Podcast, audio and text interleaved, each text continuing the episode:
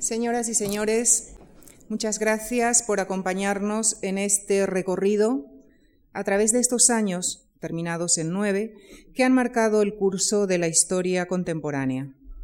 Permítanme recordarles que la siguiente conferencia dedicada al totalitarismo y los cambios en la China contemporánea se desarrollará el próximo lunes 27. Y paso ya a dar nuestra bienvenida y agradecer la presencia del conferenciante de esta tarde, el profesor Gabriel Tortella. Doctor por las universidades de Wisconsin y por la de Madrid, Gabriel Tortella es catedrático emérito en la Universidad de Alcalá de Henares. Premio de Economía Rey Juan Carlos en, el año 1994, fue presidente de la Asociación Internacional de Historia Económica. Es miembro de la Academia Europea de Londres y de la Academia Europea de Ciencias y Artes autor de una dilatada bibliografía. Entre sus obras más recientes figuran Los orígenes del siglo XXI, La revolución del siglo XX y el desarrollo de la España contemporánea, y como coautor Educación, instituciones y empresa, los determinantes del espíritu empresarial, la democracia ayer y hoy, del monopolio al libre mercado, la historia de la industria petrolera española y La maldición divina, ignorancia y atraso económico en perspectiva histórica.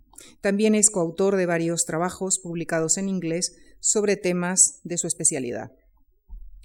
En más de una ocasión, el profesor Tortella ha manifestado que desde su óptica de historiador y economista, la historia no solo debe servirnos para enseñarnos los errores y aciertos del pasado, sino para comprender el presente para entender a nuestra sociedad e incluso para hacer hipótesis sobre el futuro. Seguramente estas serán algunas de las herramientas con las que el profesor Tortella analizará el año en el que se desarrolla la mayor catástrofe económica del siglo XX, 1929, la crisis y la Gran Depresión. Muchas gracias, profesor Tortella, por su presencia esta tarde. Muchas gracias, eh, Lucía Franco, por esta amable introducción y, por, a, ella y a Javier Gomá por haberme dado la oportunidad eh, de, dar esta, esta pequeña charla acerca de uno de los acontecimientos realmente más importantes del siglo XX y por incluirme en este ciclo tan interesante y tan prestigioso. Voy a hablar de pie porque, porque me gusta más que hacerlo sentado. Es mi costumbre, siempre he dado clase de pie. Bueno, yo creo que la Gran Depresión de los años 30, que se, inician, se inicia en el verano, otoño de 1929, es realmente uno de los acontecimientos más importantes del siglo XX. Y además es un acontecimiento que, cuyos efectos todavía buenos y malos, todavía estamos tocando hoy, y sobre todo ahora que estamos inmersos en, el último capítulo de este ciclo, la, la depresión actual, la crisis actual, la crisis de, 2009, que en realidad se inicia en 2007, pues eh, los acontecimientos del 29 y siguientes adquieren una, importancia especial. Y además, como diré, si tengo tiempo al final, pues efectivamente lo que, ocurrió en esa década de los, de los 30 eh, repercute mucho, para bien y para mal, en la década de los, en la segunda década, no, en la primera década, final de la primera década del siglo XXI. Pero es que además yo creo, voy a decir más, un poco como como en Tintín, Fernández y Fernández que decían, no, yo diría más. Bueno, pues yo, yo diría más. Yo diría que la Gran Depresión, la crisis del 29 y la Gran Depresión de los años 30, forma parte, es un episodio importante de lo que yo considero que es la segunda gran revolución mundial contemporánea. Es decir, yo creo que entre la guerra del 14, entre 1914 y el final de la Segunda Guerra, es decir, 1945, en esos 31 años, ha tenido lugar una gran revolución social. Eh, mm, piensen ustedes un momento, les voy a decir nada más unos cuantos acontecimientos. La propia guerra, la posguerra, la revolución rusa que tuvo lugar durante la guerra, la disolución, destrucción de varios imperios, entre los cuales el ruso, el alemán, etcétera, la gran inflación alemana, la, Gran Depresión, la subida de, al poder de, los, las revoluciones mm, fascistas, digamos, de Mussolini, de Hitler, la guerra civil española y después la Segunda Guerra Mundial. Todos estos enormes cataclismos políticos son parte de un cataclismo económico, de un cambio económico muy considerable, del cual la Gran Depresión es uno de los capítulos más importantes. Eh, por lo tanto, mm, yo lo, voy a enfocar desde este punto de vista. Es decir, estamos, la Gran Depresión en parte es, es parte de esta gran revolución y es consecuencia de los cambios que están teniendo lugar. La primera, para mí, la primera gran revolución, y los que hayan leído algunos de estos libros míos, como La Revolución del siglo XX o Los Orígenes del siglo XXI, quizá lo sepan, pues para mí la otra gran revolución es de la cual nos habló el profesor Eim hace dos días, la Revolución Francesa, pero tampoco creo que sea la Revolución Francesa lo único revolucionario que ocurrió entonces. La Revolución Francesa para mí es una parte de una gran revolución mundial que comenzó en realidad con la Revolución Inglesa en el siglo XVII, que pero que casi simultáneamente fue lo que llaman los norteamericanos la Revolución Americana, es decir, la guerra de independencia y la constitución de los Estados Unidos de América, la, Revolución Francesa, que a mi modo de ver es una revolución europea, que, que afecta no solo a Francia, sino prácticamente a todo el continente europeo, y que como colofón la Revolución sudamericana o hispanoamericana, la, guerra de independencia de los Estados americanos, que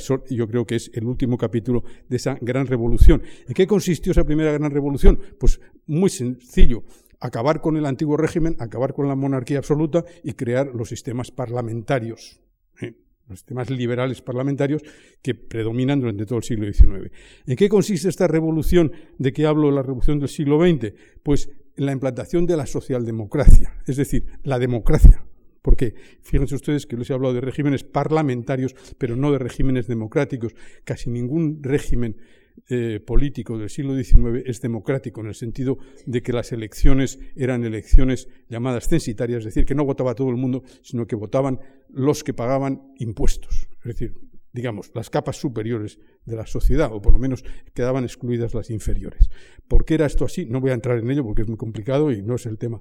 Pero el caso es que, en cambio, con la mm, eh, guerra mundial, la democracia se impone, al menos en el mundo occidental.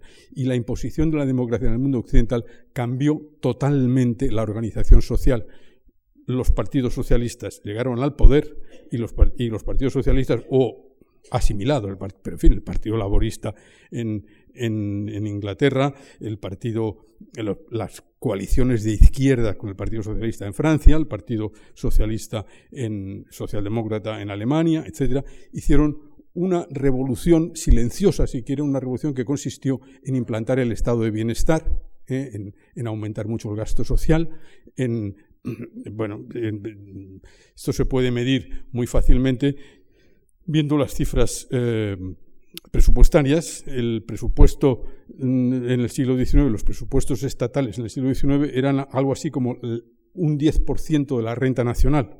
¿eh? O sea, de todo lo que se producía, el 10% era presupuesto del Estado.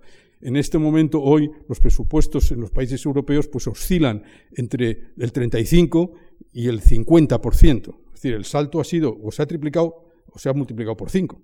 Pero, pero el gasto el gasto presupuestario ha aumentado extraordinariamente y ese gasto lo que ha sido es, en su gran parte, gasto asistencial.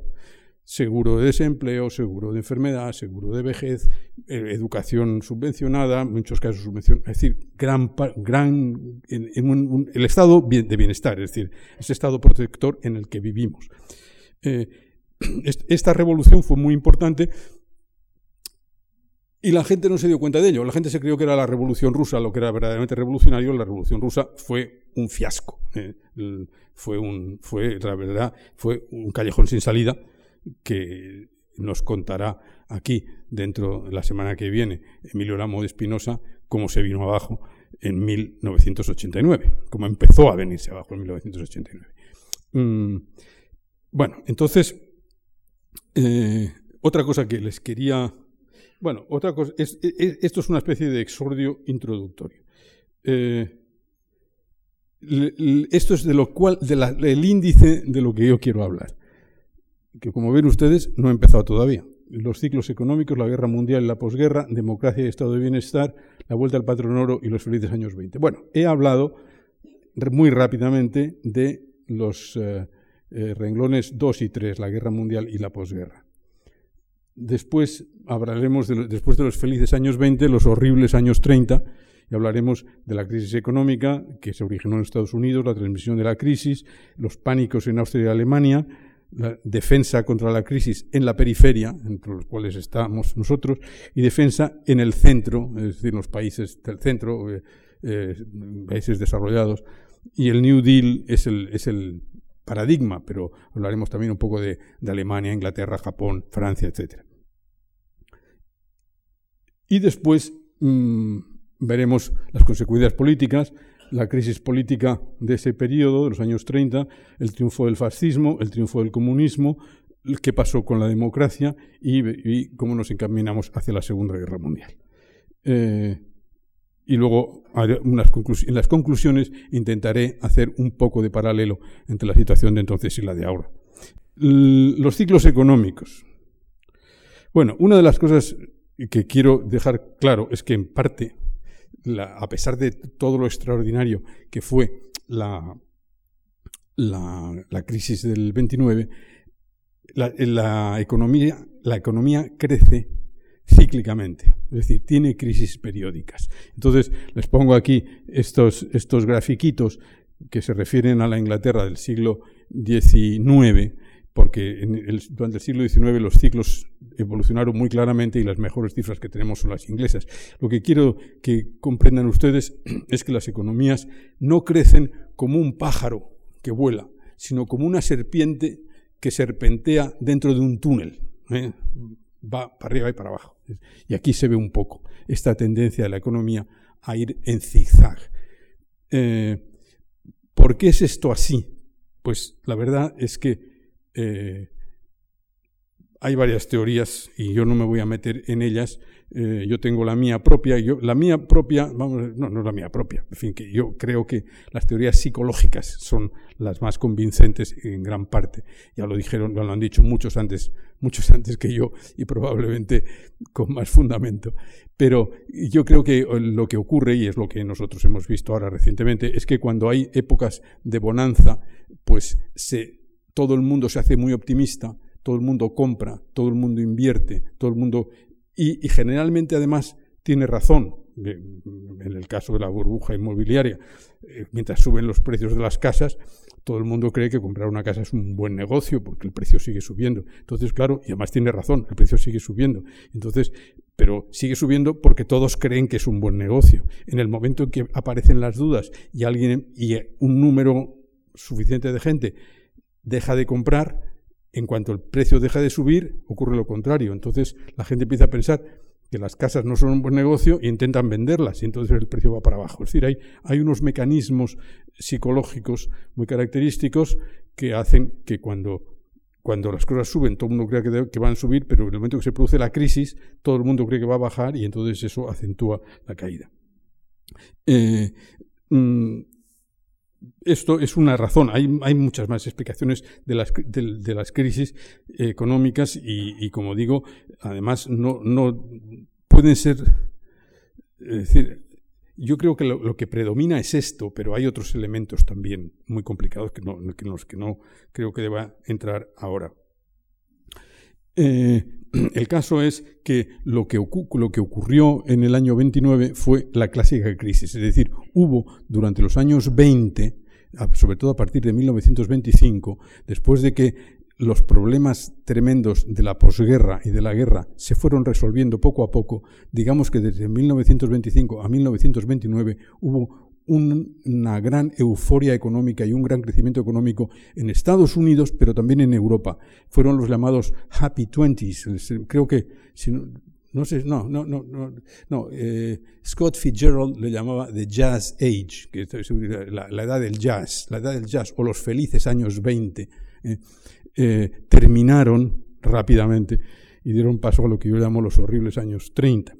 Pero, fue característico, es decir, fue, hubo una gran euforia y ocurrió todo esto de que subieron mucho el precio de, los terrenos, el precio de las acciones mm, y el precio de las cosas en general, pero eh, en el verano del 29 cambió la tendencia y hasta ahora no tenía nada de extraordinario. Es decir, bueno, pues sí, como vemos, hay crisis periódicas, la economía. Lo, lo que cuesta explicar es por qué la crisis fue tan tremendamente fuerte. Déjenme ir para atrás un momento. Eh, la última cosa que debía mencionar, que es una cosa eh, técnica, que es la vuelta al patrón oro. Durante el siglo XIX, el sistema monetario internacional era el oro. Es decir, casi todas las monedas eran convertibles en oro. ¿eh? los, los, dólares, las libras, los francos, los marcos, eran mm, billetes que si se llevaban al Banco Central, ¿eh? al Reichsbank, o no a la Reserva Federal, porque no existía la Reserva Federal en el siglo XIX, pero en fin, a los bancos, a los grandes bancos o al Tesoro norteamericano, lo convertían, es decir, uno decía, no, aquí tengo este billete, deme usted una moneda de oro. Y, y, era así, las monedas eran convertibles. Lo cual quería decir que era muy fácil las transacciones entre distintos países, porque al ser todas las monedas convertibles en oro, era como si todos los países tuvieran la misma moneda. Entonces, entonces el patrón oro se, se consideró que era la manera de integrar las economías y la manera de fomentar el comercio exterior, etc. Un poco es lo mismo que hemos hecho en Europa con el euro. Es decir, no, el oro, pero sí hemos aumentado las relaciones económicas entre los países europeos porque tenemos la misma moneda y hemos facilitado mucho las transacciones. Bueno, pues el oro hacía un poco el papel del euro a, escala internacional. Pero eh, cuando estalló la guerra mundial se abandonó el patrón oro porque el patrón oro implicaba que los bancos centrales no emitieran demasiados billetes, porque si emitían todos los billetes que querían, pues luego se provocaba una inflación, bajaba el precio de esos billetes y luego no se podían convertir en oro. Los, bancos tenían que emitir una cantidad de billetes que fuera proporcional a la cantidad de oro que tenían en sus, en sus cofres, en sus, en sus sótanos. Entonces, es, el patrón oro servía también para que no hubiera inflación, porque eso limitaba la cantidad de dinero en circulación. Pero como esta limitación a los países en guerra les era un engorro porque decía, bueno, si, oiga, si yo quiero invertir en, cañones o quiero mm, poner fábricas de, quiero, quiero comprar equipamiento para el ejército, quiero, los gastos militares no me puedo yo atener a esto. De modo que se suspendió el patrón oro. Cuando volvió, cuando acabó la guerra, los países volvieron al patrón oro, pero les costó mucho, porque la guerra produjo inflación y entonces era muy difícil volver a, la paridad de preguerra porque ya todo valía menos. es una cosa técnica complicada, pero el caso es que el único país que pudo volver sin problema fue Estados Unidos, porque en Estados Unidos apenas hubo inflación, pero en los demás países, en los países europeos, fue muy complicado volver al patrón oro. Inglaterra volvió y eso le causó una gran cantidad de problemas, pero todos los países fueron volviendo porque se pensó que el patrón oro era el mejor sistema para eh, fomentar los intercambios internacionales, era uno de los pilares de la economía internacional y había dado muy buen resultado. y eso, todo eso era verdad, pero el patrón oro fue uno de los grandes eh, problemas con que se enfrentaron los políticos y los economistas cuando llegó la crisis. Entonces ya he cubierto todos los temas de los antecedentes. La crisis económica en Estados Unidos fue esto. En el verano, de, después de, cuatro años o más de, de gran eh, es muy parecido a lo que ha ocurrido aquí durante los años, los primeros años, desde, desde el 2002 hasta 2007. Es decir, un gran crecimiento, una gran, una gran prosperidad, la subida de, todo, de, los, los, precios de la vivienda, pero también de, las bolsas, etcétera.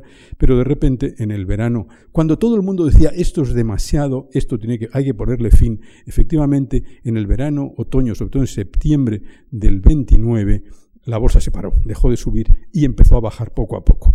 Pero eh, todo el mundo pensaba que esta bajada iba a ser pues paulatina y que no iba a ser una cosa muy grave, pero en, en octubre las caídas fueron muy grandes y entonces llegó el pánico. Ahí los, ocurrieron los famosos martes negro y jueves negro, en realidad fue jueves negro y el siguiente martes negro, en que las caídas pues, fueron algo así como del 10% cada día y los intentos por algunos banqueros de comprar muchos muchas eh, acciones para evitar la caída, pues lo único que hizo es que perdieran muchísimo dinero porque siguió, siguió cayendo eh, la, bolsa. El pánico se generalizó y eh, los, los, efectos, como se dice, más vale una imagen que mil palabras. Y entonces, bueno, esto lo, que les muestra un poco es gráficamente lo que fue la depresión. Ustedes tienen aquí en, horizontal cómo evolucionó la renta nacional norteamericana eh, frente a una tendencia horizontal y de repente esa tremenda caída que se observa eh, a partir de el 29-30, eh, esa tremenda caída, eso es, eso es la Gran Depresión. Veremos otras, veremos otras curvas eh, parecidas. Pero también veremos imágenes gráficas. Esto es el pánico, esto es, no, no les, creo que es el, famoso martes negro. Es decir, el pánico de Wall Street, la gente se echó a la calle asustada de lo que estaba pasando.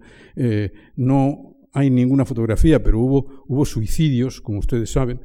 Mm, eh, esto es la imagen de un banco el American Union Bank ¿eh? y el, la gente haciendo cola para que le convirtieran los dólares en, oro. La gente que quería, eh, ante el pánico, quería oro. Una de las cosas características de las crisis es que la gente quiere tener dinero líquido, desconfía de los bancos y se va a buscar, a buscar, a que le, prefiere tener el dinero debajo del, del, ladrillo o del colchón porque cree que los bancos pueden suspender pagos y dejarles en la indigencia.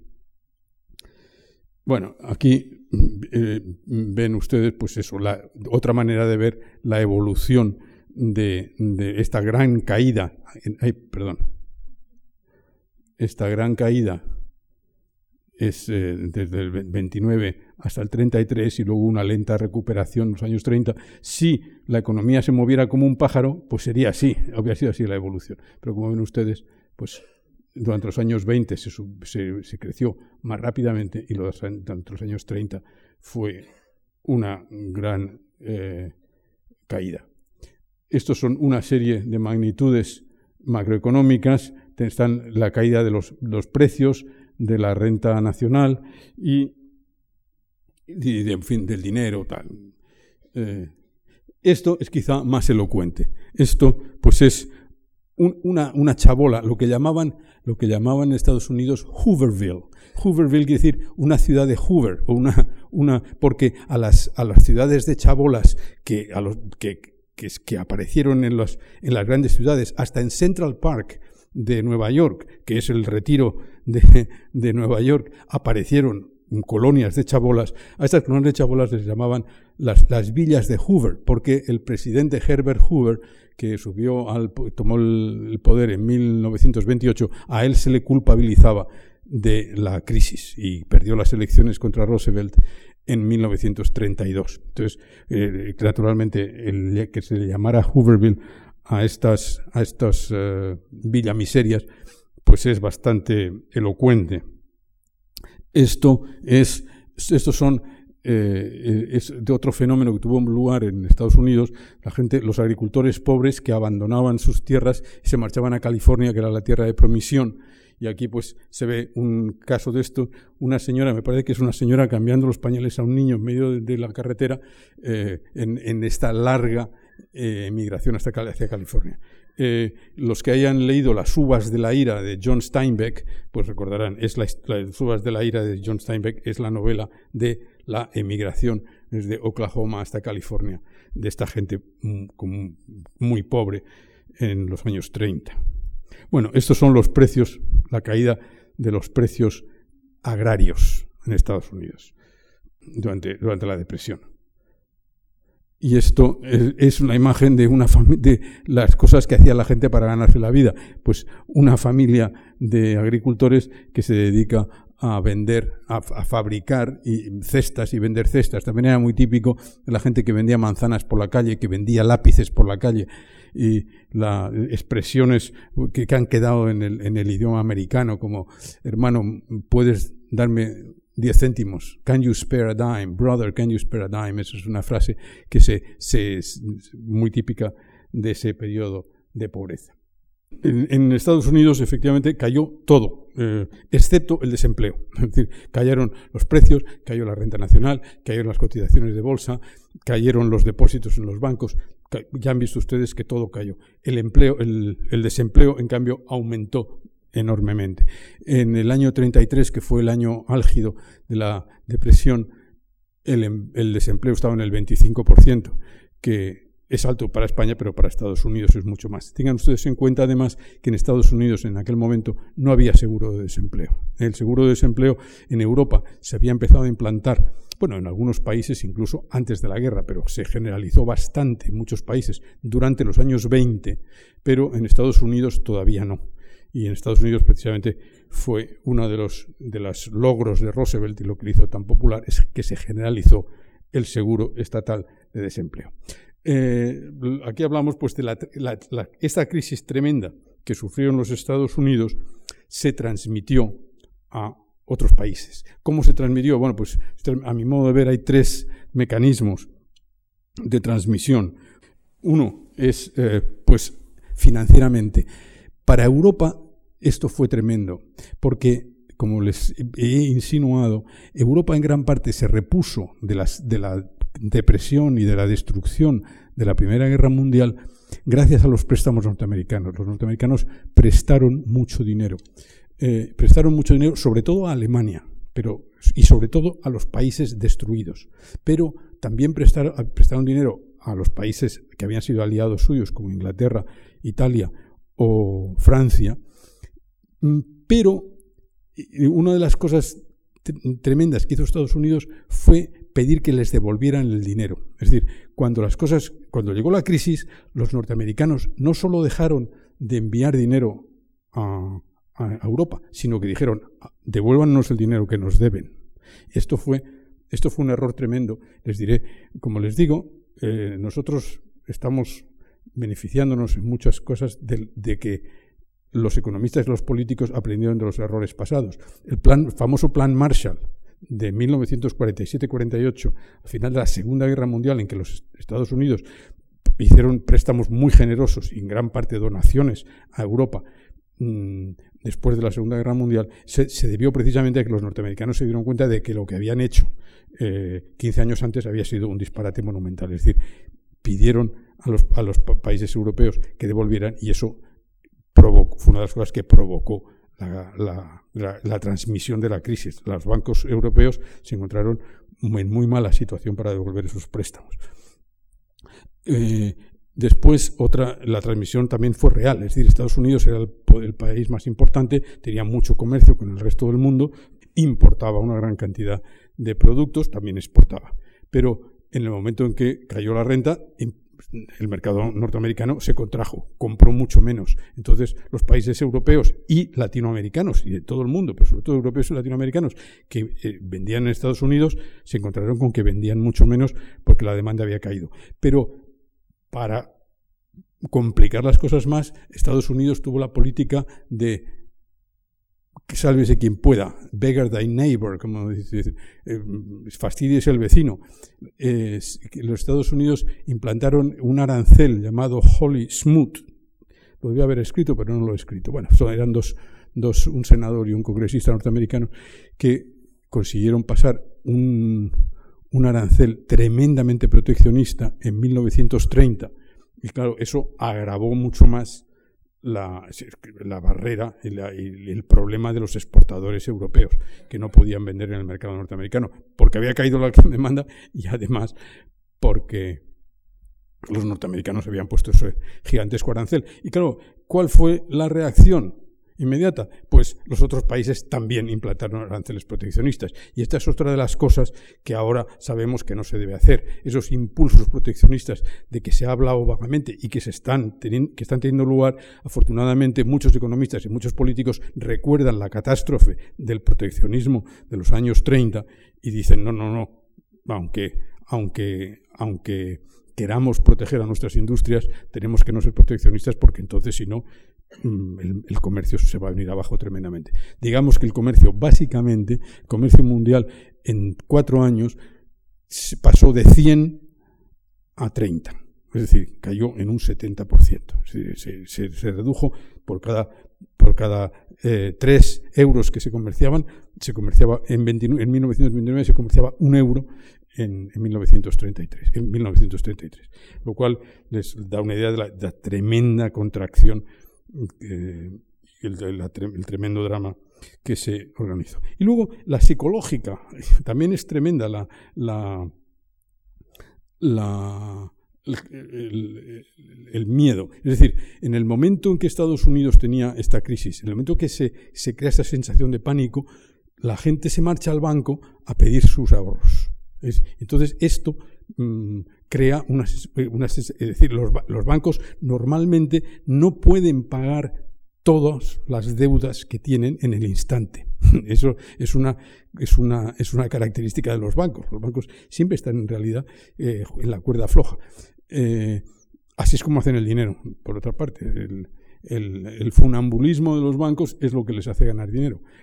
Eh, pero claro, eso hace que en momentos de pánico, pues todo el mundo vaya al banco a pedir que le conviertan sus billetes en oro, el banco no puede pagarlo, suspende pagos y entonces es cuando la gente, es decir, el banco tiene que cerrar y a lo mejor ya básicamente solvente, pero no puede hacer frente a sus necesidades, a, sus, a, las demandas inmediatas, en fin, y eso crea un caos y agrava tremendamente la crisis.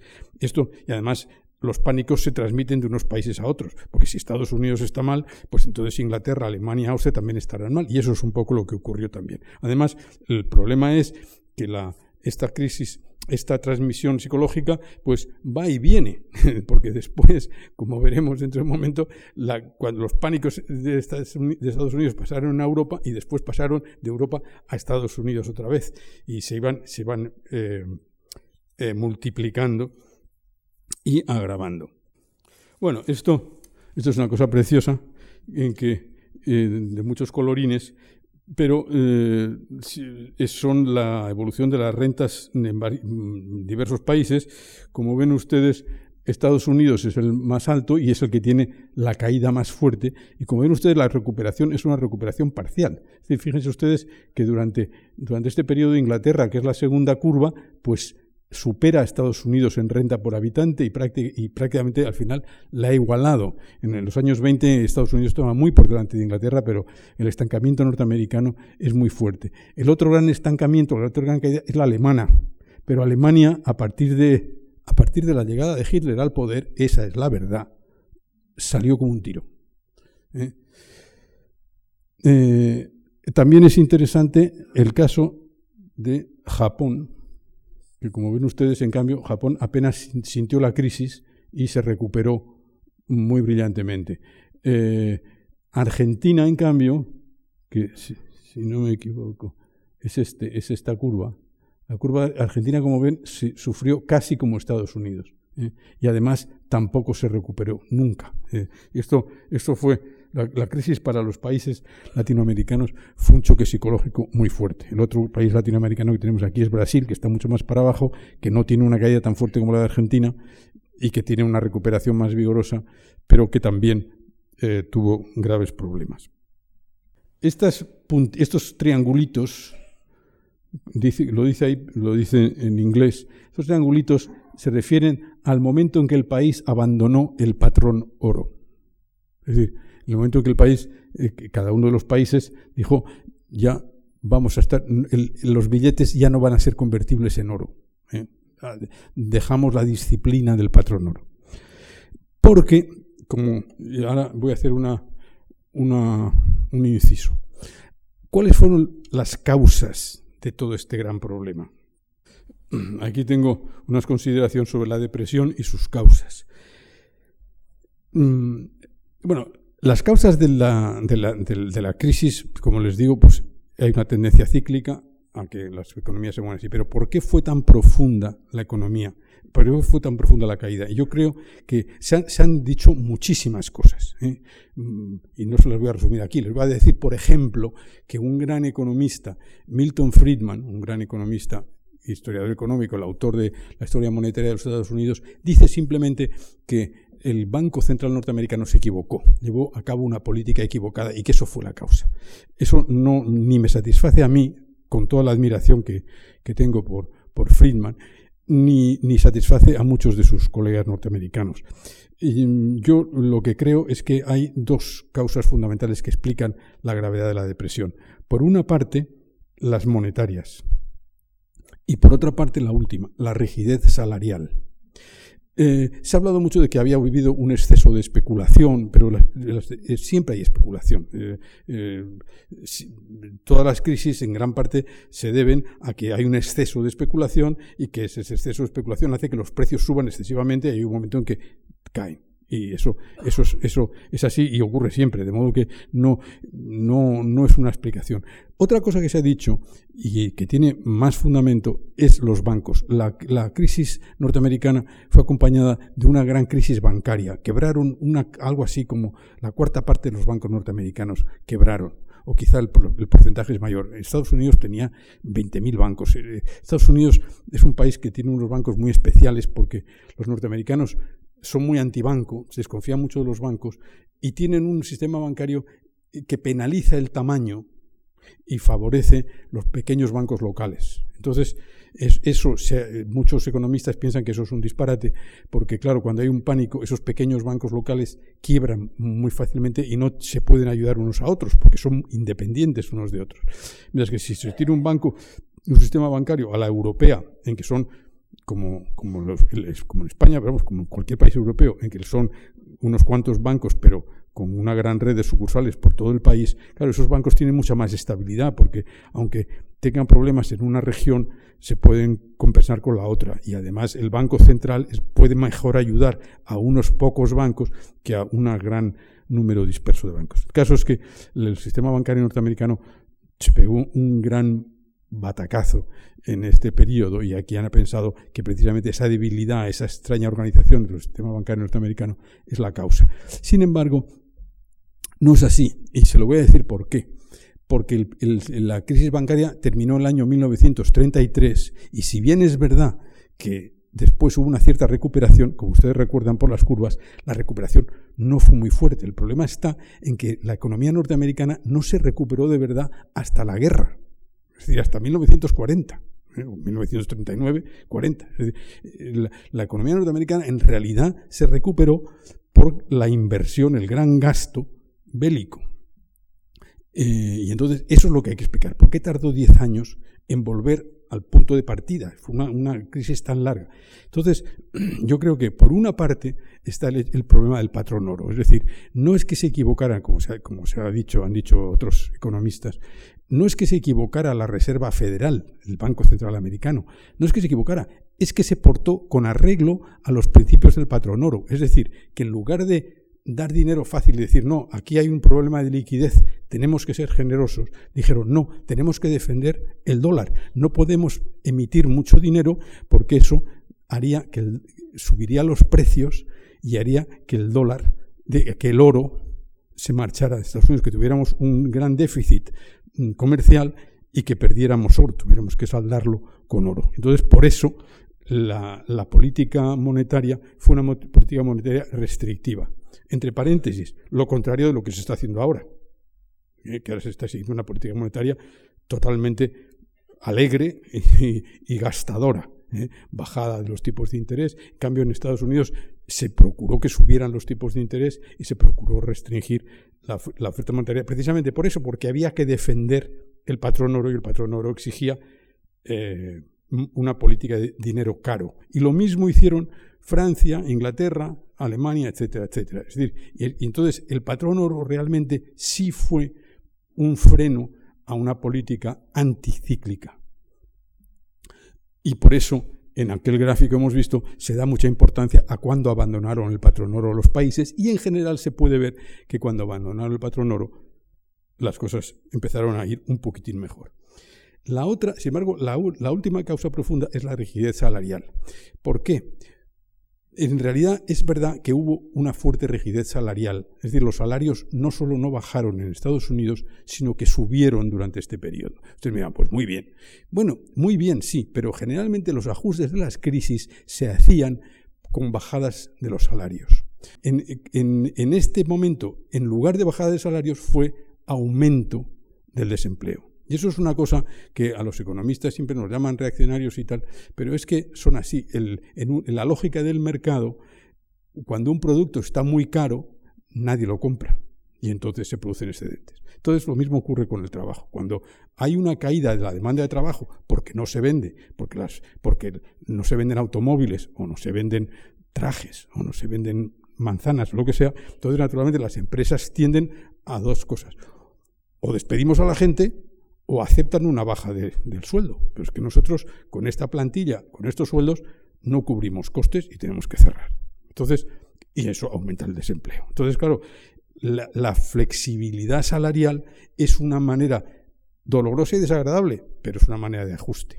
Y yo creo que, por dolorosa y desagradable que sea, peor es el aumento del desempleo. Pero en fin, el caso es que en Estados Unidos y en Europa en general a diferencia de lo que ocurría antes de la Primera Guerra Mundial, los salarios eran rígidos. ¿Por qué eran rígidos? Pues precisamente por lo que hemos dicho antes, porque ha habido la revolución socialdemócrata, los socialistas y la izquierda llega al poder y los sindicatos se ven muy reforzados y no están dispuestos a permitir que los salarios caigan. Entonces los salarios no caen. Pero claro, los salarios no caen, las consecuencias de esto aumenta el desempleo.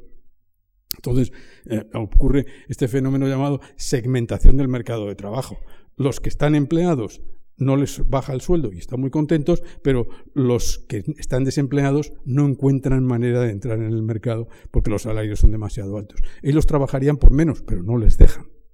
Eso es, y, entonces, eso es lo que ocurrió en Estados Unidos. Y el, contrafactual, la comparación, pues miren ustedes, que eh, en Alemania por ejemplo, además un, economista norteamericano, Peter Temin, escribió un artículo comparando en, Alemania, la Alemania de Hitler, los salarios bajaron tremendamente. Como ven ustedes, el paro terminó a gran velocidad. Es decir, en, Hitler acabó en un año con el paro en Alemania. Eh, en cuanto al patrón oro, les diré, el contraejemplo es España. España no tenía patrón oro, nunca estuvo en el patrón oro. En España la crisis fue muy leve. Ahora, ahora entraremos en la cuestión de por qué. Bueno, la, en, la, en, Europa la, la cosa estalló en la primavera de 1931, precisamente el momento en que cae la monarquía en España y se proclama la República. Pero en la primavera, en la primavera y principios del verano del 31, el sistema bancario austriaco se vino abajo. No les voy a entrar en muchos detalles. El caso es que el sistema bancario eh, austriaco, el gran banco austriaco, que era el llamado Kreditanstalt, que era un banco fundado por los Rothschild a mediados del siglo XIX, un banco venerable, pues suspendió pagos y se vino abajo de una manera tremenda, de modo que el, Banco eh, Central Austriaco tuvo que hacerse cargo del, del, del Kreditanstalt, pero tuvo que suspender el patrón oro porque para comprar ese banco tuvo que gastar una cantidad de dinero. En fin, hubo un pánico muy fuerte que no, se pudo remediar y que acabó, como, les digo, con el sistema del patrón oro en Austria. Inmediatamente ocurrió lo mismo en Alemania. En Alemania, el problema alemán era mucho más grave que el austriaco. Bueno, el, problema austriaco era muy grave, porque a Austria lo que le había ocurrido es que era un país muy pequeñito que había sido un imperio enorme. Porque el gran imperio austriaco fue desmembrado al acabar la Primera Guerra Mundial, y entonces Austria se quedó Viena y Salzburgo y cuatro Alpes en su alrededor, pero todo el resto del imperio se convirtió en Hungría, Checoslovaquia, Rumanía, eh, mm, Yugoslavia, gran parte de Yugoslavia, etc. Entonces, claro, lo que ocurrió es que este, este todo un sistema bancario y un sistema eh, mm, administrativo hecho a la medida de un gran imperio centroeuropeo, se quedó todo metido en, Austria y eso hizo que en gran parte la banca tuviera, una situación de pérdidas, vamos, porque eran un sistema, tenían unas redes bancarias demasiado grandes para un país tan pequeñito. Y no, no se ajustaron a esto, fueron mm, a base de préstamos norteamericanos, fueron eh, sobreviviendo, pero en el año 31 ya se vinieron abajo. En Alemania pasó un poco lo mismo,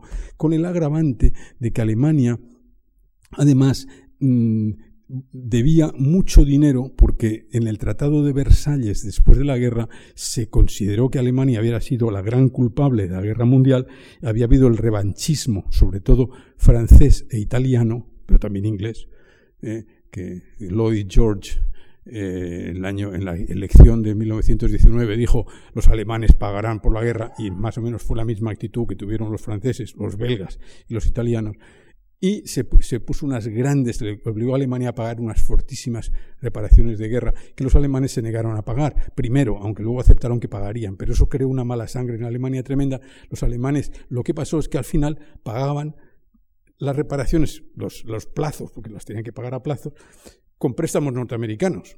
Entonces, claro, era una cosa de los norteamericanos en realidad eran los que estaban pagando las reparaciones que en parte se las pagaban a ellos mismos, pero había un flujo circular.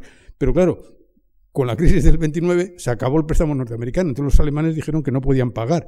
Entonces, bueno, eso aumentó tremendamente la desconfianza en el sistema bancario eh, alemán, que efectivamente en el año, en la primavera del 31, también hubo un, banco llamado Danat Bank, eh, que eh, suspendió pagos también, y entonces ocurrió que el banco el Reichsbank, es decir, el Banco Central Alemán, no podía comprar el Bank y el Bank fue nacionalizado. Y prácticamente eso hizo que Alemania también abandonara el patrón oro porque se daba cuenta de que no podía con todos estos gastos. ¿Qué pasó, ¿Qué pasó en los países periféricos? Bueno, en Italia no pasó mucho, si se acuerdan ustedes, Italia no cayó, cayó, pero no cayó demasiado y se recuperó pronto. Eh, en realidad, Italia a Italia y a Inglaterra, a los dos, les pasó que lo pasaron tan mal en los años 20 que en los años 30 no fue tan tremendo lo que ocurrió. Eh, Italia, además, eh, las ventajas, las dictaduras tienen sus ventajas. La ventaja de, de Italia fue que, a pesar de que también los bancos italianos prácticamente estaban en situación de suspensión de pagos, los dos grandes bancos mixtos italianos, el banco, el crédito italiano y el banco comercial, Mm, lo que hicieron fue negociar con el gobierno y el gobierno se quedó con las carteras, con todas las acciones que habían bajado mucho en la bolsa de estos bancos, se las compró. Y se las creó un instituto, se llamó un Instituto de Reconstrucción Industrial, el famoso IRI, eh, que se convirtió en, la, gran eh, compañía holding y los bancos no quebraron, se convirtieron ya en bancos que no invertían en industria, sino que simplemente hacían préstamos a corto plazo, bancos puramente comerciales, y nadie se enteró de esto, esto se ha sabido mucho después, pero a base de, del sistema secreto que una dictadura puede imponer, pues no hubo pánico en Italia, así como en Francia, y, digo, como en Austria y en Alemania hubo un pánico tremendo, en, en Italia no se notó el pánico. Y eh, Italia realmente pasó más o menos, gracias a esto, pasó la situación de manera relativamente airosa. En España es el, ejemplo casi que pongo yo de país que por no tener el patrón oro no tuvo crisis bancaria. Durante los años 30 en España no hubo crisis bancaria ni secreta ni no secreta. Es decir, el, único banco que quebró era un pequeño, un banco de Cataluña, que era un banco muy secundario, que quebró en gran parte porque porque Prieto le tenía manía, porque era un banco que realmente había sido protegido por la dictadura de Primo de Rivera. Es una, una, venganza política, en gran parte. Los bancos no quebraron. ¿Por qué? Pues porque desde, a pesar de que en España la situación era muy grave, porque además de la crisis teníamos el cambio de régimen, la caída de la, monarquía, la proclamación de la República, todos los desórdenes que tuvieron lugar durante la primavera del 31, que podía haber dado lugar a un pánico bancario, no hubo pánico porque el Banco de España dijo, los bancos solventes no tienen ningún problema, nosotros nos hacemos cargo y además Y además, eh, el, gobierno dio permiso al Banco de España para emitir más dinero del que tenía. Porque claro, en, España los límites de la emisión de billetes estaban determinados por ley. Como no había patrón oro, era el gobierno el que le decía al Banco de España el máximo que podía emitir. Entonces subió inmediatamente el límite. Se acabó el pánico. No hubo pánico, los bancos no quebraron, no pasó nada, no hubo una crisis. Con el patrón oro no hubieran podido hacer esto y hubiera podido haber una crisis bancaria considerable. En Portugal pues pasó más o menos lo mismo. En Portugal el señor Oliveira Salazar era un catedrático de Hacienda que se convirtió en dictador porque era un hacendista muy competente, era un economista muy competente y la verdad es que lo era. Y entonces, pues mm, tenía la economía portuguesa bastante en control. Aparte de eso, España y Portugal eran países bastante cerrados, sobre todo España. Eh, y entonces todas estas transmisiones mm, que hemos visto le afectaban relativamente poco, porque la economía española en aquel momento era una economía, como digo, bastante cerrada. La portuguesa menos. Portugal se vio perjudicado porque las remesas de los inmigrantes a Brasil cayeron mucho. Pero a pesar de eso, pues entre la dictadura y tal, la cosa no fue muy grave. en Turquía es un poco lo mismo. Pues salto a Turquía. Ahí va. Salto, salto a Turquía porque eh, es relativamente relativamente sencillo el caso, el caso turco. Turquía era un país muy nuevo y muy aislado también, eh, eh, y muy aislado también económicamente.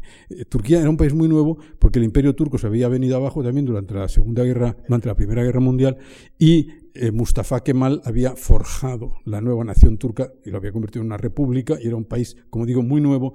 Estaba en plena reconstrucción porque eso lo hizo a través de una tremenda guerra y eh, estaba muy aislado y la verdad es que los gastos en reconstrucción y el aislamiento del país hicieron que tampoco tuviera gran efecto. Donde en cambio sí tuvo un fuerte efecto la depresión fue en América Latina. Eh, si se ven las curvas, la caída en América Latina tampoco fue comparable a la caída en Alemania o en Estados Unidos, la caída de la renta, etc. Pero eh, causó la, depresión en, América Latina, causó una, especie de trauma sociopsicológico. Entonces, eh, a partir de entonces, los latinoamericanos dejaron de confiar en la economía liberal y en, y en el mercado internacional, se volvieron hacia la dictadura y el cierre de fronteras y el tercer mundismo, y eso a la larga fue un, error muy grave. En Argentina, por ejemplo, pues inmediatamente aparecieron las dictaduras militares.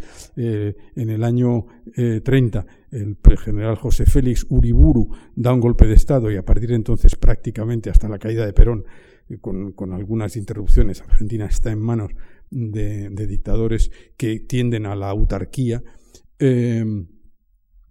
En Brasil lo mismo, el Getulio Vargas, Getulio Vargas en el año 30 también anda un golpe de Estado, se hace con el poder y, vuelve también a una economía muy típico fascista. En México, pues ocurre también, y me refiero a los tres grandes países latinoamericanos, no vamos a contar lo que pasa en todos, pero México también cerró mucho su economía con el triunfo del PRI, primero con prácticamente el paso de Calles a Cárdenas y, algunos presidentes intermedios, pero en fin, es, Plutarco Elías Calles el, que manda en México hasta 1934 y es Lázaro Cárdenas después. Son, son, son eh, los mexicanos también tienden hacia una economía autárquica a partir de entonces. Yo creo que para, para América Latina fue muy perjudicial este, este choque eh, eh, y esta, esta este, ruptura con, con, la economía de mercado. ¿Qué hicieron, qué hicieron los países? ¿Qué hicieron los países del centro? Bueno, yo aquí hablo de Keynes, porque Keynes es el gran economista y es la única persona conocida, por eso es tan famoso, que en aquel tiempo se da cuenta de que algo ha cambiado. Es decir, Keynes no sabe muy bien decir qué. Escribe mucho de este periodo, dice esto es un desastre, todo va muy mal. Antes de la depresión casi se puede decir que la predice. Y Keynes lo que está diciendo es ha cambiado el sistema socioeconómico. Es lo que yo les digo también, lo que les he dicho ahora. Es decir, a partir de la Primera Guerra Mundial, el sistema socioeconómico cambia y nos encontramos con un Estado que gasta mucho más, que por tanto tiene que recaudar mucho más y todo, y el sistema del patrón oro no sirve, es un corsé que realmente impide que eh, este nuevo modelo social eh, funcione. Entonces, Keynes se da cuenta de eso. Keynes pide que, se acabe con el patrón oro. Es, es, el que crea esa palabra de los grilletes dorados que atenazan a la economía, que después tanto se ha repetido. Entonces, Keynes, además, lo que dice, lo que nos dice es, es que hay dos modelos económicos, la microeconomía y la macroeconomía. Entonces, una cosa es cómo funcionan las pequeñas unidades económicas y otra cosa es cómo funcionan las grandes unidades económicas, la inversión nacional, la renta nacional, el ahorro nacional, todo esto funciona con una lógica diferente a cómo funcionan los pequeños agregados. Entonces, intentar regular la macroeconomía, es decir, la economía del Estado, como si fuera la economía de una casa, eso o, no, la economía realmente de pequeños mercados aislados. Eso es un error muy grave, la lógica es diferente y hay que comprenderlo.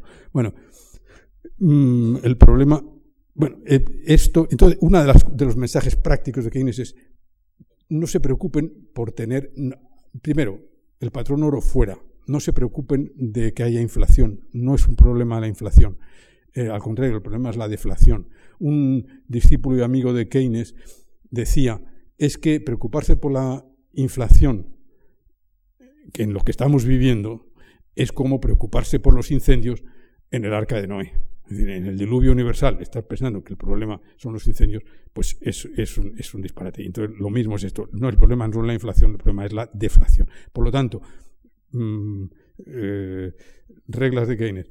Olvidemos el patrón oro, emitamos el dinero que tengamos, creemos el dinero que tenemos que creer y eh, no nos preocupe el déficit presupuestario. Si hace falta tener déficit presupuestario, tengamos déficit presupuestario, inyectemos dinero en la economía para revitalizarla cuando las cosas vayan bien, ya equilibraremos. Es decir, lo que Keynes más venía a decir es, en tiempos de depresión tengamos déficit y en tiempos de bonanza, en tiempos de prosperidad, tengamos superávit y equilibremos, pero no, tengamos, no intentemos tener todos los años equilibrar el presupuesto porque eso es un desastre.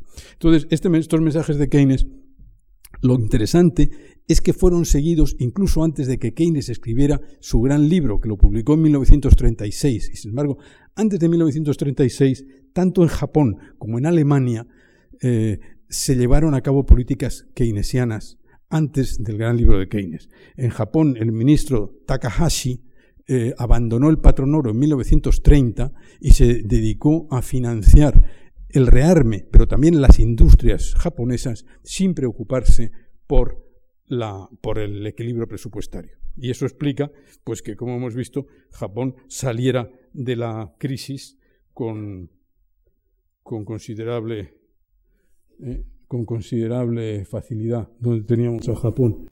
Ese es Japón. Como ven ustedes, pues tiene aquí una... Abandona el patrón oro y sale chutando para arriba. ¿eh? Eh, mm, Alemania en Alemania, lo que pasa es que son, son dos ministros impronunciables, Takahashi en Japón y Schacht, Yalmar Schacht en Alemania. Y no los tengo, no lo tengo escrito, pero Alemania, como ven ustedes, eh, ocurre, ocurre lo mismo. Esta es Alemania. Alemania tiene una fuerte idea, pero sale también disparada a partir de que abandona el patrón oro y de que Schacht comienza a financiar la industria alemana inflacionariamente sin preocuparse ya, porque han abandonado. Nunca, Alemania no confesó que había abandonado el patrón oro, pero lo abandonó de hecho. Es decir, el marco dejó de ser convertible en oro, aunque ellos decían que sí era, pero no era. Es decir, si uno iba al banco, al Reichsbank, a que le convirtieran los marcos, le decían que ni hablar. Pero decían, ah, pero es convertible, pero nosotros no los convertimos, pero es convertible. Ya saben ustedes lo que son los políticos y, en algunos casos los economistas. Bueno, pero el caso es que, efectivamente, los dos países que aplicaron políticas keynesianas antes de Keynes salieron para arriba eh, a toda velocidad. Eh, mm, los otros países, eh, en el, más famoso es naturalmente el que vamos a prestar una cierta atención, es el New Deal.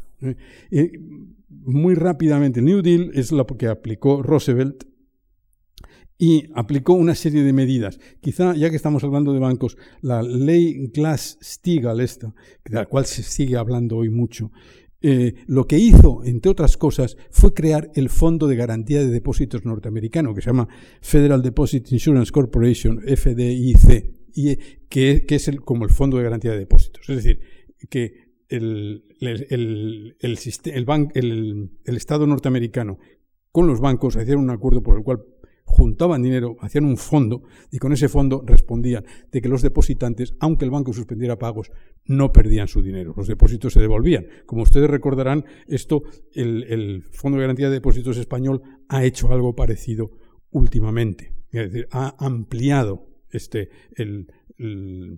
la, cantidad a devolver por los depósitos. Y esto, esto fue muy importante porque eh, eh, insufló confianza en el sistema bancario norteamericano. El pánico bancario, a partir de 1933, se acaban los, pánicos bancarios porque la gente ya deja de, tener miedo de perder el dinero que tiene depositado en los bancos. Eh, dicho sea de paso, esto explica también que en esta crisis no haya habido pánicos bancarios. Es decir, que la gente, yo me acuerdo que se comentó ahora cuando lo de la crisis de la Caja Castilla-La Mancha, pues la gente de Castilla-La Mancha, en Guadalajara y tal, pues no iba a que le devolvieran, no, no, no, se marchaba como hemos visto en la fotografía en, el banco ese Union Bank americano. No había colas delante del banco porque sabían que sus depósitos estaban seguros por el Fondo de Garantía de Depósitos. Eso, claro, es, otra de las cosas que se ha aprendido y que distingue la crisis aquella de esta. Se abandonó el patrón oro, los norteamericanos por fin dieron una ley de seguridad social en que incorporaba gran parte de los adelantos de seguridad social que se habían hecho en Europa eh, diez años antes, seguro de desempleo, seguros de, enfermedad, vejez, etcétera, aunque en, total, como saben ustedes, el sistema Mm, de seguridad social americano es en muchas cosas más débil que el europeo, también es verdad que el, presupuesto norteamericano es de los más bajos dentro del PNB eh, de los países adelantados. Bueno, como estamos muy mal de tiempo, pues eh, les diré que Suecia, Inglaterra y Francia y tal hicieron políticas que tienen interés, pero que nos vamos a saltar, porque, bueno, aquí tienen, esto es una vuelta, es otra manera de demostrar, pues, cómo Japón sale y Japón y Alemania son los es, otra manera de ver de ver lo mismo que habíamos visto en el otro en los muchos colorines en el gráfico los muchos colorines lo que quiero considerar ahora rápidamente para casi concluir es que la crisis produjo unos efectos políticos devastadores. Es decir, eh, todos estos fenómenos de esta gran revolución social que tiene lugar en este periodo, pues produce sobre todo, produjo una tremenda polarización política. Eh, por una parte, la revolución rusa eh, hizo que el comunismo apareciera como una posibilidad, una revolución a la rusa, podía tener, sobre todo en el periodo de posguerra, con la gente empobrecida y con el gran desorden que se creó en la Europa, sobre todo oriental, pues apareció el fenómeno del comunismo. Y entonces, frente al fenómeno del comunismo, apareció el fenómeno del fascismo, que era combatir al comunismo con sus mismas armas, es decir, crear un partido, mm, un partido de masas eh, de símbolos parecido al partido bolchevique, que eso es una cosa que se la inventó Mussolini en 1900 ah, justo después de la guerra, triunfó en 1922, que era un partido pues también frente a frente a la hoz y el martillo, pues el fascio este que era un símbolo romano, frente a las camisas las camisas eh, pardas así de, los comunistas, no, en los comunistas eran rojas en general, pues las camisas eh, negras, camille nere, eh, fascistas, luego llegó Hitler con las camisas pardas, etcétera. Hitler también se inventó la esvástica, que era pues para el, el equivalente de la hoz y el martillo y el fascio, etcétera. Aquí en España tuvimos el yugo y las flechas, en fin, todo este sistema de, crear un, un partido y de crear una especie de democracia falsificada, es decir, admitir, darle una forma republicana, pero realmente hacer un, sistema totalitario, de control total de la población y sobre todo control de los sindicatos, control por el Estado del mercado de trabajo, etc. Entonces, eh, si, si, con la crisis del, de después de la guerra triunfó Mussolini, con la crisis de los años 30 triunfó Hitler.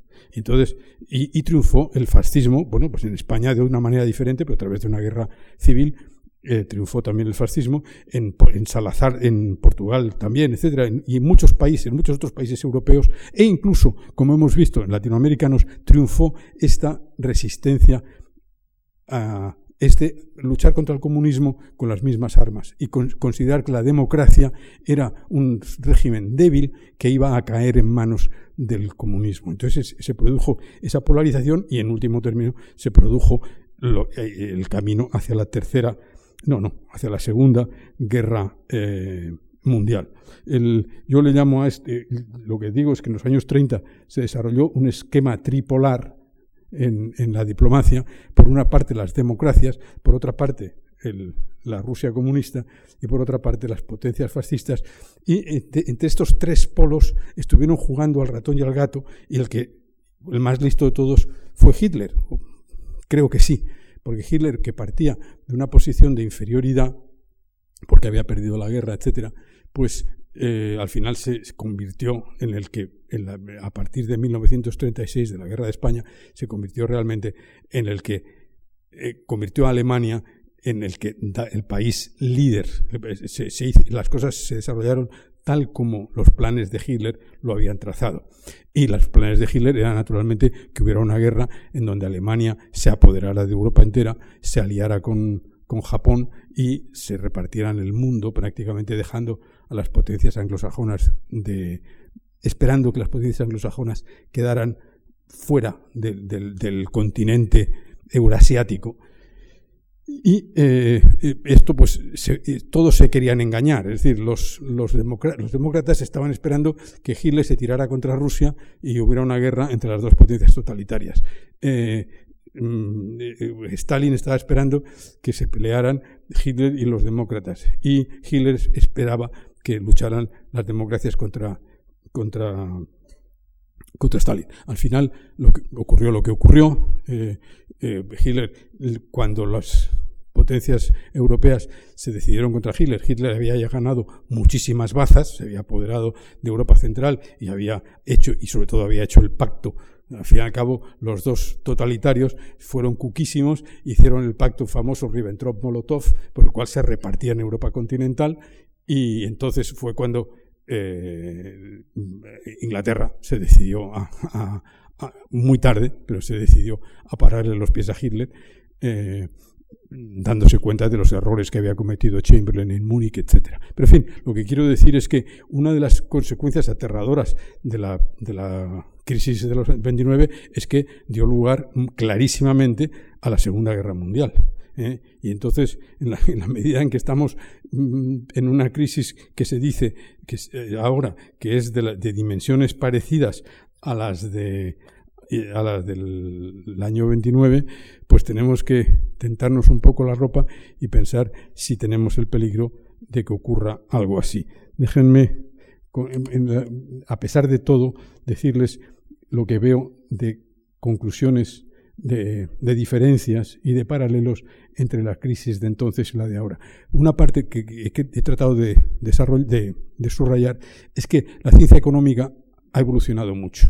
Las políticas que se están siguiendo ahora son muy diferentes de las que se siguieron en el año 29 y 30 en, esos años. Es decir, como ustedes quizás se hayan dado cuenta, se está gastando tremendamente, se está lanzando masas de dinero al mercado precisamente para que no ocurra lo que ocurrió entonces, que se sigue una política procíclica, es una política que agravaba el ciclo. Se ha tratado de lo contrario. Que hay, que hay, mm, que la gente no gasta, metámosle dinero en el bolsillo si podemos, para que gaste, ¿eh? para a ver si devolvemos la confianza, es decir, y bajemos los tipos de interés. Resulta que en gran parte la causa de la crisis actual ha sido que los tipos de interés eran demasiado bajos y el remedio ha sido bajarlos todavía más. Eh, pero el caso es que eh, estamos siguiendo una política muy diferente a la de entonces. Eh, otra, otra diferencia, bueno, otra diferencia muy grande es las, las causas. Es decir, la causa de entonces fue que tenían que en los años 20 y 30 se intentaba volver al sistema de antes de la guerra cuando al sistema político económico antes de la guerra, cuando en realidad el sistema socioeconómico había cambiado profundamente. Y esto es lo que no se daba cuenta nadie, excepto John Maynard Keynes, como les decía. En cambio, el problema actual no es eso. El problema actual es que se tienen los, eh, las armas, los instrumentos para que no ocurran. Lo que pasa es que los políticos y sobre todo los, las agencias de control los bancos centrales, etcétera, han actuado de una manera irresponsable. Es decir, ha habido un fallo no de teoría económica, no un fallo sistémico, o sea, que es que el sistema, todo eso que se dice de que no, ahora vamos a, es que has acabado el capitalismo, eso son tonterías. Lo que ocurre es que ha habido unos errores muy graves en, las agencias de control y en los bancos centrales que no se atrevieron a ponerle fin, a tratar de, mm, limitar la burbuja, ¿eh? no de pincharla, sino simplemente de impedir que fuera tan grande, subiendo, por ejemplo, los tipos de interés, para no aguar la fiesta. Es decir, el, fallo ha sido un fallo de los administradores y de los políticos, no ha sido un fallo del sistema. Eh, mientras que en el año 29 sí lo fue. Ahora la cooperación internacional es mucho mayor, a pesar de los relativos fracasos y camelos del G20, que la mayor parte de lo que emiten son eh, papel mojado y aire caliente, pero sin embargo es verdad que hay un mucho mayor cooperación internacional. Tenemos, pues, está el Fondo Monetario Internacional, está el Banco Mundial, hay toda una serie de organismos eh, eh, mm, internacionales que pueden hacer que la política anticíclica se tenga mucho más eh, alcance y se lleve a cabo mucho más rápidamente. Eh, en cambio, los paralelos, pues por una parte, efectivamente, el pánico del público ante la baja de, los, de las bolsas y ante los, eh, las quiebras bancarias, pues ha sido considerable, aunque no tiene nada que ver con lo que ocurrió en el año 29. Es decir, naturalmente el público lo que ha tendido a hacer es ahorrar deseos de liquidez, eh, atesorar ante lo que pueda venir. Es una reacción relativamente lógica, pero claro, es lo que decía Keynes. Todos tienen una reacción lógica, todos quieren ahorrar, pero en total perjudican tremendamente la economía. Eh, pero en fin, eh, y como digo, el pánico, excepto en Inglaterra con el, con el Northern Rock Bank, ese que realmente hubo aglomeración eh, cuando el, y, el banco tuvo que suspender pagos porque todo el mundo se agolpaba en sus puertas, eh, pero ocurrió en un solo banco en Inglaterra. En general, los pánicos han sido mucho más pequeños, no ha habido, no ha habido ese agolpamiento de público frente a un banco. Eh, el desconcierto de los políticos, eso sí que ha sido parecido. A los políticos realmente me da la impresión de que no, no se enteran mucho de lo que están haciendo. Los, los fraudes, pues eso pasa siempre. Es decir, en el, en el mundo, en el mundo financiero, como les digo, mm, se hace dinero mm, pues en la cuerda floja. Y entonces, pues ha habido, claro, en muchos casos hay eh, financieros geniales que en el momento de crisis se descubre que estaban eh, estafando al público. Eso ocurrió en los años 20 ocurrió en los años 30, está ocurriendo ahora, no sé, y suicidios, el caso del señor Kellerman este que acaba de, de suicidarse, eh, que era el, presidente de uno de los, de los bancos estatales hipotecarios, el, que llama el Freddie Mac. Eh, ocurren, este, estos fenómenos ocurren. Y por último, le hablo del mesianismo del mercado. Bueno, yo no soy yo no soy un economista, es decir, yo no soy de los que creen que el capitalismo es un sistema mm, pérfido y malvado y que además no funciona y que se va a venir abajo. Sin embargo, sí creo que sobre todo los mercados financieros mm, generan burbujas por este fenómeno psicológico de que hablaba al principio. Entonces, eh, el error que se ha cometido, uno de los grandes problemas que, que, por qué los, políticos y los, y los eh, le han fallado los controles ha sido, ha sido porque eh, creer demasiado que los mercados se autorregulan. Claro, los mercados efectivamente se autorregulan, pero a veces se llevan por delante a mucha, a mucha gente. Había una economista inglesa, hoy olvidada, pero una gran economista inglesa, Mrs. Joan Robinson, una de las discípulas de Keynes, decía, la mano invisible de Adam Smith siempre funciona. Ya saben ustedes que Adam Smith decía que había como una mano invisible que hacía que todos los mercados funcionaran. Pues decía ella, sí, siempre funciona, pero a veces funciona por estrangulación. Claro, pues, y, Keynes también dijo una frase que se ha repetido mucho, que decía, decía, sí, no, a la larga todo se equilibra, pero a la larga todos estamos muertos. El, problema, el problema es que sí, a la larga esto se arreglará, pero ¿a quién se va a llevar por delante? ¿A cuántas vidas va a destrozar esto? Es decir, por lo tanto, no es que haya que terminar con el capitalismo sistema de mercado, lo, que, lo lógico es que se regulen aquellos aspectos del capitalismo que son más frágiles o que son más costosos y uno de ellos característicamente es el financiero. Y ahí está el problema. Bueno, pues muchas gracias por su atención.